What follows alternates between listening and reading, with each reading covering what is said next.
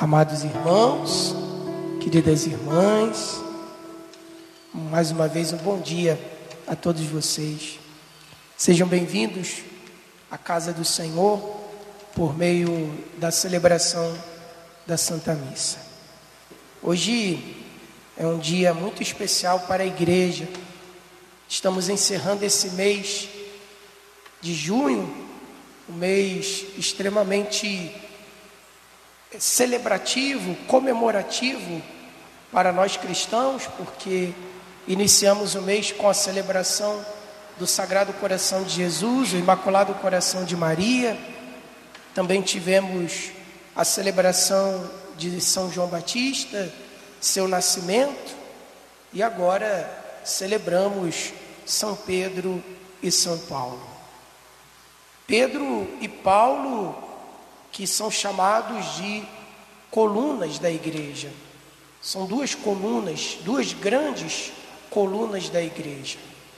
Nós professamos a fé numa igreja apostólica, numa igreja que foi fundada por Cristo, tendo como base o chamado aos apóstolos.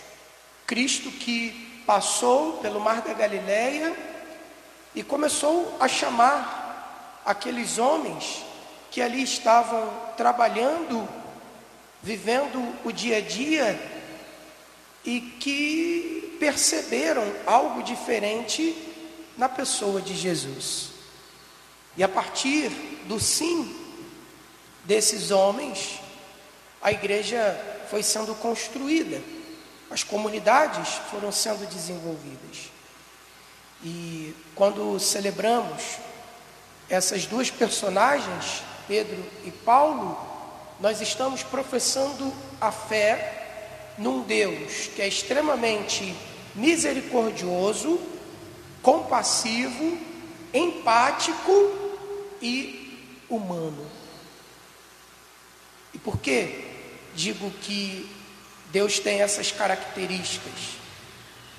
Basta olharmos para aqueles que Ele mesmo chamou, Pedro e Paulo. Pedro, como nós bem sabemos, era um pescador, dizem até que ele tinha uma pequena empresa de pesca, um pequeno empresário, né? E dessa pesca Pedro vivia.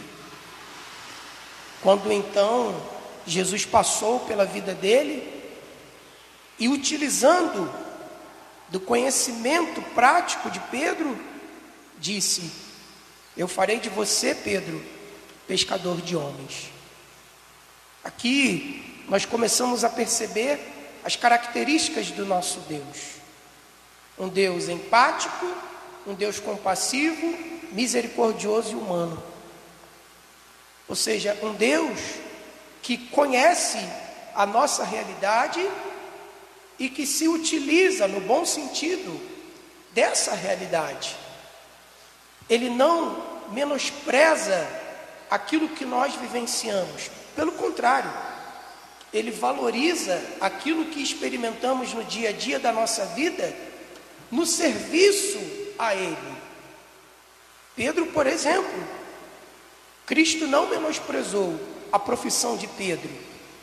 Cristo não fez Pedro jogar fora tudo aquilo que ele já tinha construído até aquele momento da vida dele. Pelo contrário, Cristo dá dignidade à profissão de Pedro, dizendo que aproveitaria de toda a sabedoria de Pedro para fazê-lo um grande pescador de seres humanos.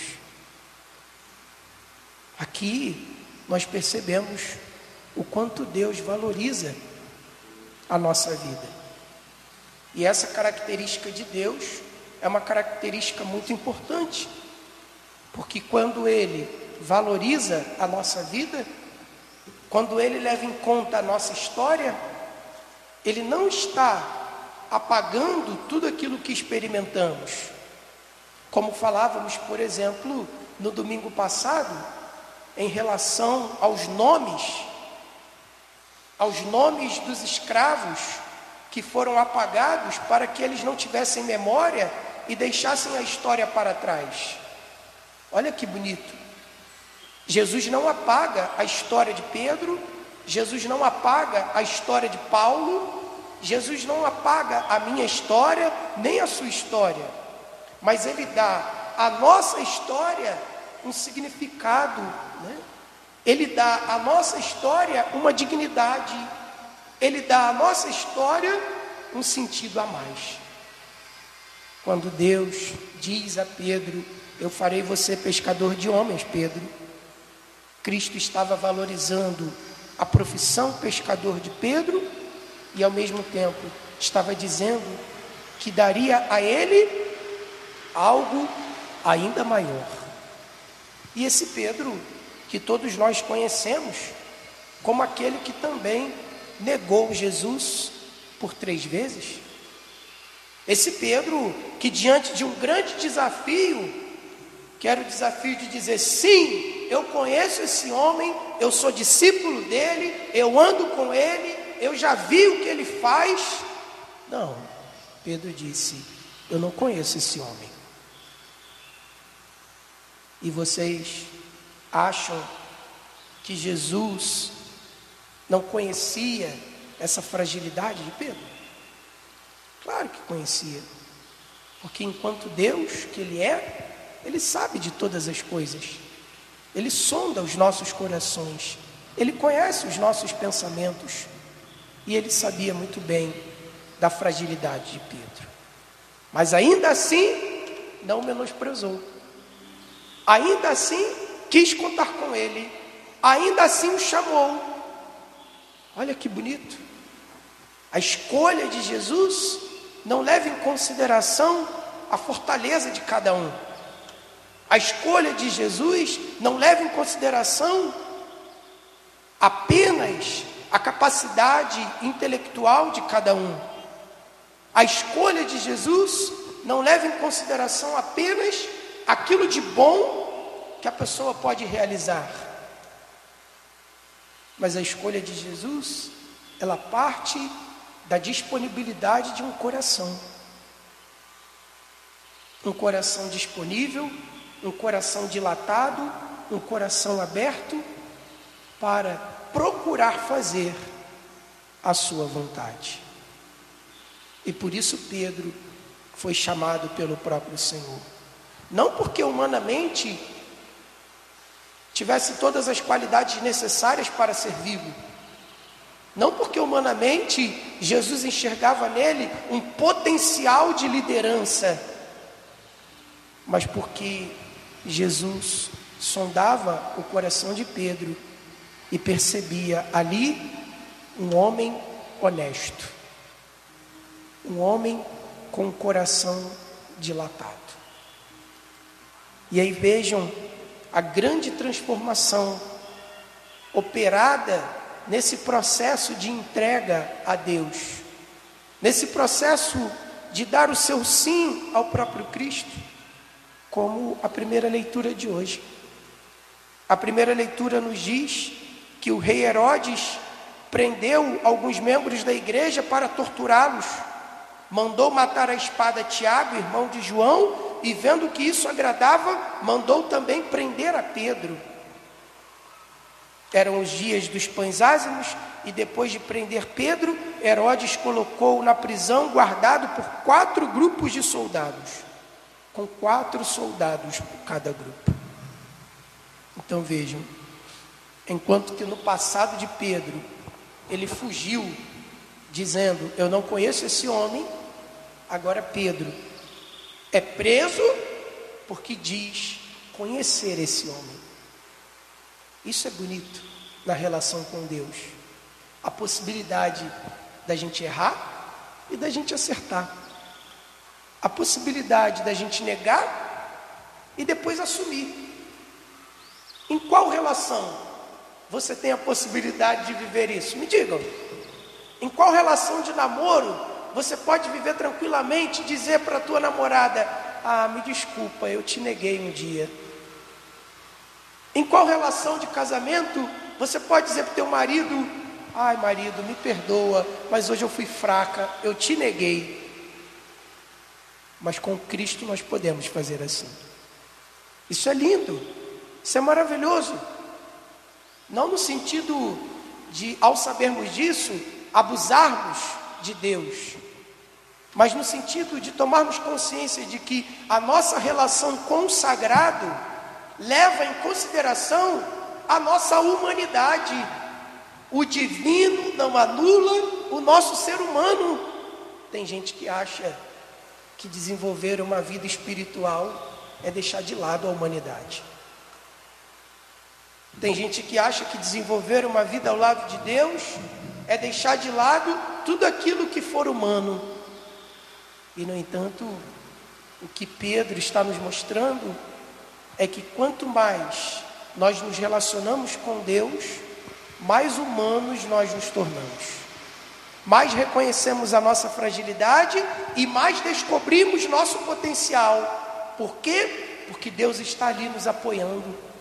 Porque o Cristo está ali ao nosso lado dizendo: Eu te perdoo quando eu erro. E ao mesmo tempo dizendo: Segue adiante quando estou no caminho certo. E quando nós temos essas palavras de perdão e de motivação, nós crescemos como seres humanos. Agora, quando temos alguém do nosso lado dizendo, eu não te perdoo, eu te condeno. Ou quando eu tenho alguém do meu lado dizendo, isso não vai dar certo, para com isso, deixa isso para lá. Dificilmente eu cresço. Porque aquele que não me dá o perdão, está dizendo que eu tenho que ser sempre falso com ele. Não posso ser verdadeiro, não posso mostrar quem de fato eu sou. E aquele que me diz, isso não vai dar certo, deixa para lá, está mostrando que eu não posso compartilhar com ele dos meus projetos, dos meus sonhos. Logo, eu me torno uma pessoa fechada e não cresço. Mas com Cristo não. Com Cristo, Pedro pôde dizer: Eu não conheço esse homem. E com Cristo, Pedro pôde dizer na prisão no dia de hoje: Olha, depois de passarem pela primeira e segunda guarda, chegaram ao portão de ferro que dava para a cidade. Então Pedro caiu em si e disse: Agora sei de fato que o Senhor enviou o seu anjo para me libertar do poder de Herodes e de tudo o que esperavam. Olha que bonito.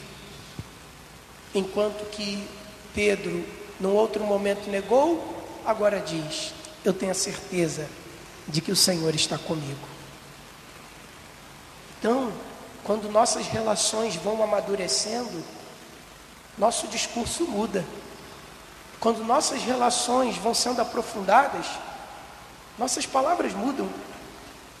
Nós nos tornamos mais esperançosos, nós temos mais forças para encarar os problemas, nós temos mais soluções para as questões. Quando nossa relação é aprofundada com o outro, nós nos tornamos pessoas mais maduras. Foi essa a experiência de Pedro com Jesus uma maturidade que foi sendo desenvolvida a cada novo passo, de tal forma que hoje a figura desse Pedro, desse homem frágil e ao mesmo tempo forte, se faz na cátedra. Hoje esse Pedro, ele é para nós aquele que está à frente da igreja. Hoje esse Pedro é para nós um homem também de saúde frágil, mas que tem uma força na sua fala, nas suas ações. Hoje esse Pedro é para nós Francisco. Um Francisco que diz: não podemos nos deixar levar pela cultura da indiferença. Não podemos nos deixar levar por interesses econômicos que só destroem a humanidade, porque não somos uma mercadoria. Não podemos ser exploradores do mundo quando na verdade estamos todos integrados a Ele, a essa casa comum, como ele diz na Laudato Si. Vivemos todos numa mesma casa e precisamos cuidar dela. E talvez por conta desse discurso, assim como prenderam Pedro na primeira leitura, estejam querendo também prender Francisco. Prender no sentido né, figurado. Prender a sua voz, prender a sua, sua ação, prender seus discursos, prender sua imagem. Então, vejam como a primeira leitura de hoje é uma leitura também bastante atual. Porque, da mesma forma que Pedro incomodou com o seu modo de pregar a Jesus Cristo, Pedro, hoje, na figura de Francisco, também incomoda quando prega Jesus Cristo. Isso significa que estamos no caminho certo. E aí encontramos a figura de Paulo. Paulo também é, sim, uma outra figura muito interessante. Eu acredito que viver ao lado de Paulo deveria ser algo muito difícil, porque a personalidade de Paulo era uma personalidade muito forte. Basta a gente pensar no cargo que ele ocupava antes de se converter ao cristianismo. Né? Era um cargo que necessariamente o colocava em contato com emoções muito fortes.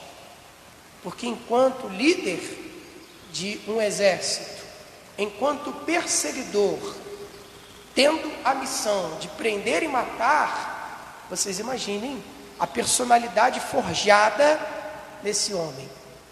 Uma personalidade de combate, de luta, quase que, como dizem no dia de hoje, de vibrador.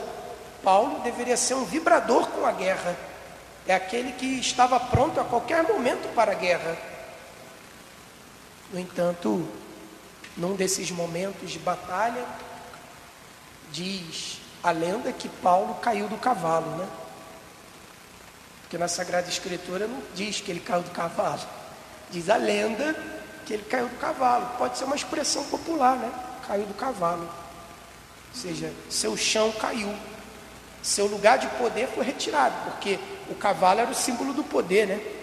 Ou seja, o cavalo enquanto instrumento de batalha, enquanto hoje nós temos os caveirões. Antes nós tínhamos os cavalões, aqueles cavalos grandes, robustos, né? Hoje a gente tem o caveirão, que é o lugar da batalha, o símbolo do poder. Eu entro arrastando tudo, ou quase tudo, né? Então antes se tinha o cavalo. E Paulo cai do cavalo, diz a lenda. E ao cair do cavalo, Paulo fica cego. E a cegueira também é simbólica aqui. A cegueira é esse momento da passagem para uma nova visão. Paulo, ele fica cego por um determinado tempo, marcando assim o início de uma nova fase. Como quem diz, na verdade ele não estava enxergando até aquele momento. E quando seus olhos se abriram, aí sim ele passou a enxergar o sentido da vida. Quantas pessoas estão cegas? Quantos em cima de seus cavalos e caveirões estão cegos? Quantos, utilizando-se de suas armas, de seus instrumentos de poder, estão cegos? Mas estão cegos achando que estão enxergando. E Paulo é essa figura que durante muito tempo achava que enxergava muito bem e perseguia e matava e gerava morte e gerava medo. Tanto é que quando Paulo, depois de convertido, queria se aproximar da comunidade, a comunidade tinha medo dele, dizendo: "E olha quem está vindo ali, mas ele foi o exterminador, vamos embora". Ou seja, a personalidade de Paulo imprimia o medo na vida das pessoas. No entanto, depois que Paulo passou a enxergar a luz de Deus, Paulo teve uma nova vida. E claro, como eu dizia no começo, Deus não joga fora aquilo que nós construímos. E Deus se serviu, no bom sentido, daquela personalidade forte de Paulo para evangelizar. Tanto é que a segunda leitura de hoje começa dizendo o quê? Vê se isso não é uma característica de uma personalidade forte. Caríssimo, quanto a mim, eu já estou pronto para ser derramado em sacrifício. Aproxima-se o momento da minha partida. Combati o bom combate, completei a corrida, guardei a fé. Dá para imaginar um discurso desse numa pessoa frágil? Não dá. Eu não consigo perceber, não consigo enxergar essas palavras utilizadas por Paulo numa pessoa de personalidade mais frágil, mais delicada. Por exemplo, combati o bom combate. Imagina uma pessoa falando isso. Ai, combati o bom combate. Não, não é assim. Com certeza Paulo disse isso com vigor, né? Combati o bom combate. Completei a minha corrida, guardei a fé. E foi esse homem de personalidade forte que Deus chamou. Então reparem a riqueza da igreja. E percebam, se entre nós também não experimentamos isso. Ao nosso lado temos irmãos de fé com uma personalidade um pouco mais polida, um pouco mais frágil, talvez como Pedro. Do outro lado, temos irmãos com personalidade mais forte, com uma personalidade mais vibrante, como Paulo. E qual Deus prefere? Nenhum dos dois. Mas Ele escolhe os dois. E isso é bonito. Porque assim nós construímos a diversidade da igreja, a pluralidade da igreja. E quando queremos que a igreja seja uniforme, estamos negando o próprio agir de Cristo. Porque quando Cristo agiu, ele não agiu exigindo uniformidade de ninguém, senão ele não teria escolhido Pedro e Paulo, pessoas completamente diferentes. Mas Cristo, pelo contrário, valoriza o ser de cada um, o modo de cada um, e colabora para que o modo de cada um seja vivido de tal forma a gerar vida e vida em abundância. Pois foi justamente isso que Paulo fez, gerou vida. Foi justamente isso que Pedro fez, gerou vida. E aí nós chegamos ao evangelho de hoje. Esse evangelho lido duas vezes, né? Esse evangelho que Jesus fala sobre a missão de Pedro. O evangelho começa dizendo: naquele tempo Jesus foi à região de Cesareia de Filipe e ali perguntou: O que falam a meu respeito lá fora? Alguns dizem que, é, que tu és João Batista, outros que é Elias, outros que é Jeremias, ou algum dos profetas. E então Jesus pergunta: E vocês? O que, que vocês dizem? E aqui Simão, assumindo esse lugar de liderança, responde: Tu és o Messias, o Filho do Deus vivo. E Jesus concede ali a Pedro as chaves do reino dos céus. E o que significa conceder as chaves do reino dos céus? Significa dizer que Pedro tem uma missão muito importante a missão de unir nossas vidas à vida do próprio Deus. Essa é a missão de Pedro: fazer a ponte entre a humanidade e a divindade. Fazer o elo entre o humano e o divino. Essa é a missão de Francisco. Fazer com que nós estejamos cada vez mais unidos a Deus. E por isso, Francisco é tão importante para a igreja. E por isso precisamos hoje rezar pelo Papa. Porque enquanto sucessor de Pedro, de Paulo, ele tem a missão de levar nossas almas a Deus. Queridos, que Pedro e Paulo sejam grandes exemplos para nós, de homens com personalidades próprias, de homens que passaram por grandes desafios, por homens que foram presos, mas por homens que foram também conduzidos pela graça de Deus. E por isso mesmo, de todos os temores, o Senhor os livrou. Porque em meio aos desafios que experimentavam, confiavam plenamente na graça de Deus. Que você também, meu filho, que você também, minha filha, diante das tuas lutas, diante das tuas adversidades, diante até mesmo da tua personalidade, que pode ser uma personalidade forte, ou uma personalidade um pouco mais delicada, um pouco mais frágil, que você se coloque diante do Senhor, confiando no amor gratuito que Ele tem por você. Ele te ama do jeito que você é. E o que Ele pretende é cada vez mais contar com você e assim te libertar de todos os temores, de todas as prisões, como libertou Pedro, como libertou Paulo.